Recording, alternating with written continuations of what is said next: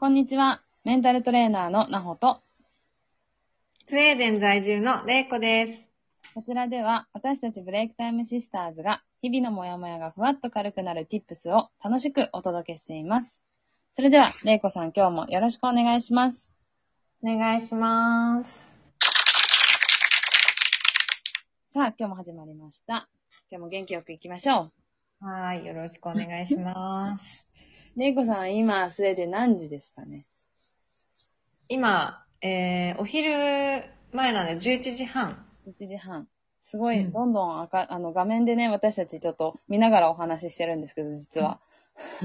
れいこさんの画面が、どんどんどんどん明るくなっていくんですよ。やっと、朝来たみたいな感じなんだけど、もうお昼なんだけど、あの、もう今冬で一番暗い時期に今迫ってきてる。あと、1ヶ月ぐらいだもんね、当時まで。うん。だから、あの、暗いんですよ、すごく。うん暗くなっていってる途中なんで、朝がね、遅くて、うん。やっとお昼ぐらいになると、なんか日本の朝みたいな 感じの。光になってって、うん、今日は朝起きたら雪が降ってましたね。初雪でした。今シーズンの。うん朝起きて、どんどん、あれですか？雪が増えていく感じですか？ストックホルムって、なんか豪雪地帯ではないので、うん。雪がガンガン何メーターも降りますっていうところではないんだよね。でも、やっぱり、あの、気温がどんどん下がっていくから、うんうん。当然なんか1月、2月とかはマイナス、今日はマイナス3度が最高気温ですみたいになっていくと、うん。あの、雨雲が来るとやっぱり雪になるよね。うんうんうん。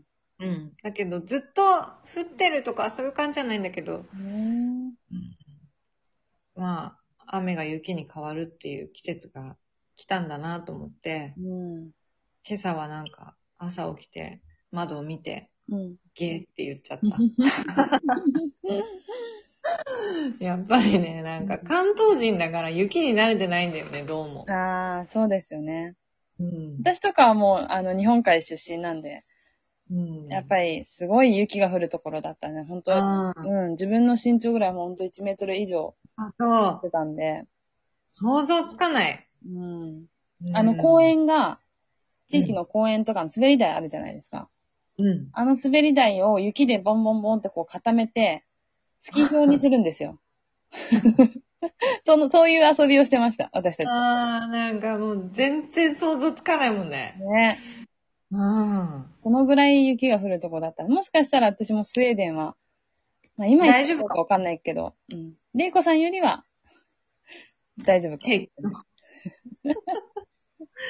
もうなんか衝撃すぎてう、んうんなんか、ね、昨日もさ、おとといか、週末お散歩に行ったら、うんあの、近所の、あの、湖がある、うんうん近所、うん15分、20分歩いたところに湖があって、うん。マイナス気温なのに泳いでる人がいて。スウェーデンならではですね。なんていうか、なんかそういうのを普通に日常で見るっていう光景、うん。なんかもう、そう、未だにびっくりだけど、うん。慣れていくのかな。うん。またこれからの季節寒いですけど、はい。まあ、楽しみ、楽しみも残しつつ。そうね。楽しんでいきたいと思います。はーい。今日のテーマ。はい。今日のテーマは、えー、子供を持つパパママたちへの第4弾ということで、えっと、今日は、まあ、本人が納得することが大事だよっていうお話をメインにしていきたいなとはい。思います。はい。まあ、なんかその、よくあの、うん。パパ、ママたちが、うんその、お、お子さんたちにさ、うん。いや、これは子供のためを思ってっていう、うん。厳しくしなくちゃとかさ、うん。注意しなくちゃとかさ、うん。子供のためだからと思って、うん。まあ、いろいろすることってあるじゃんね。なりますね。うん。うん。なんか、それはすごく気持ちがわかるっていう話から始まったこのテーマなんだけど、そうなんですよ。うん。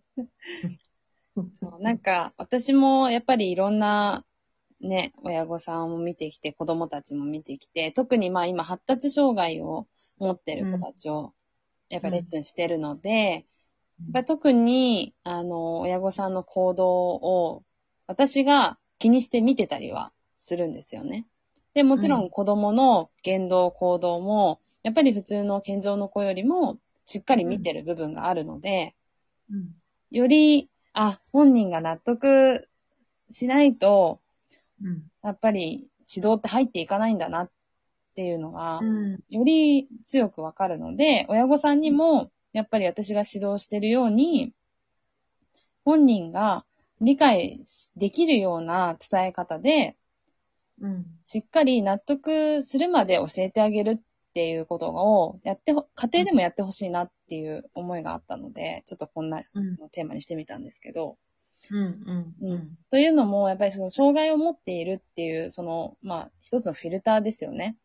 を、こうんう、挟むことによってうん、どうしても、あれもこれもやってあげなきゃって思っちゃいがち。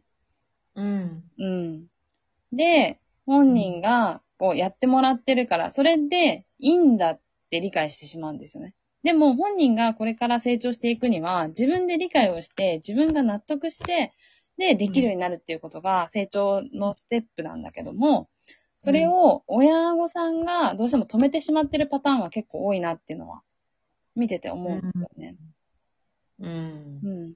なので、まあ、何かをこう、あの、これをやってもらいたいなとか、できるようになってほしいなって思うことが、もし親御さんの中であるのであれば、うん。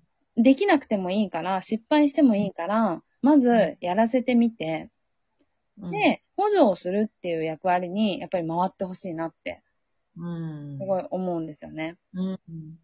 で、お母さんのそう、お母さんと、お母さんお父さんが思ってる、こう、レベルだったり、うんこういう風になってほしいっていう目標って意外と高かったりするので、ちょっとレベルを下げて見てほしいなっていうのもあります。うん。うん。当然、その、じゃあ、あの、比べることってすごくナンセンスだなって思うんだけど、うんで、も、とはいえ、比べるって人の常じゃんね。うん。と思うんですよ、私。あ私も人と比べちゃうので。うん。でも、もしかしたら、うん。あの、パパママたちが、うん。その本人、お子さん本人のペースよりも、早いペースで物事を習得するって思ってる場合ってあるよね。うん。と。で、それでうん、あ、早く、早くって思っちゃううんっていうのは、痛いほど気持ち、やっぱりわかるんだけど、うん。でも、本人の中のペースっていうのが、うん。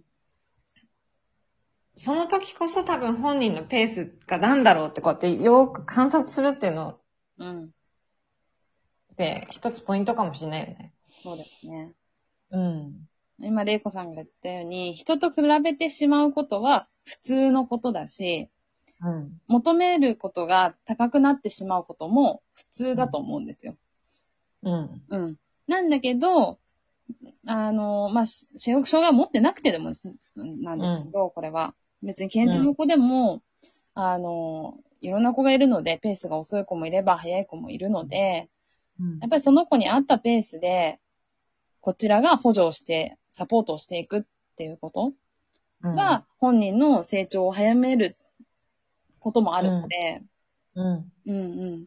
逆にせかせばせかすほど、焦っ、この親御さんが焦ってしまえば、焦ってしまうほど、うん子供はどんどん成長から衰退していくって思った方がいいかもしれないです。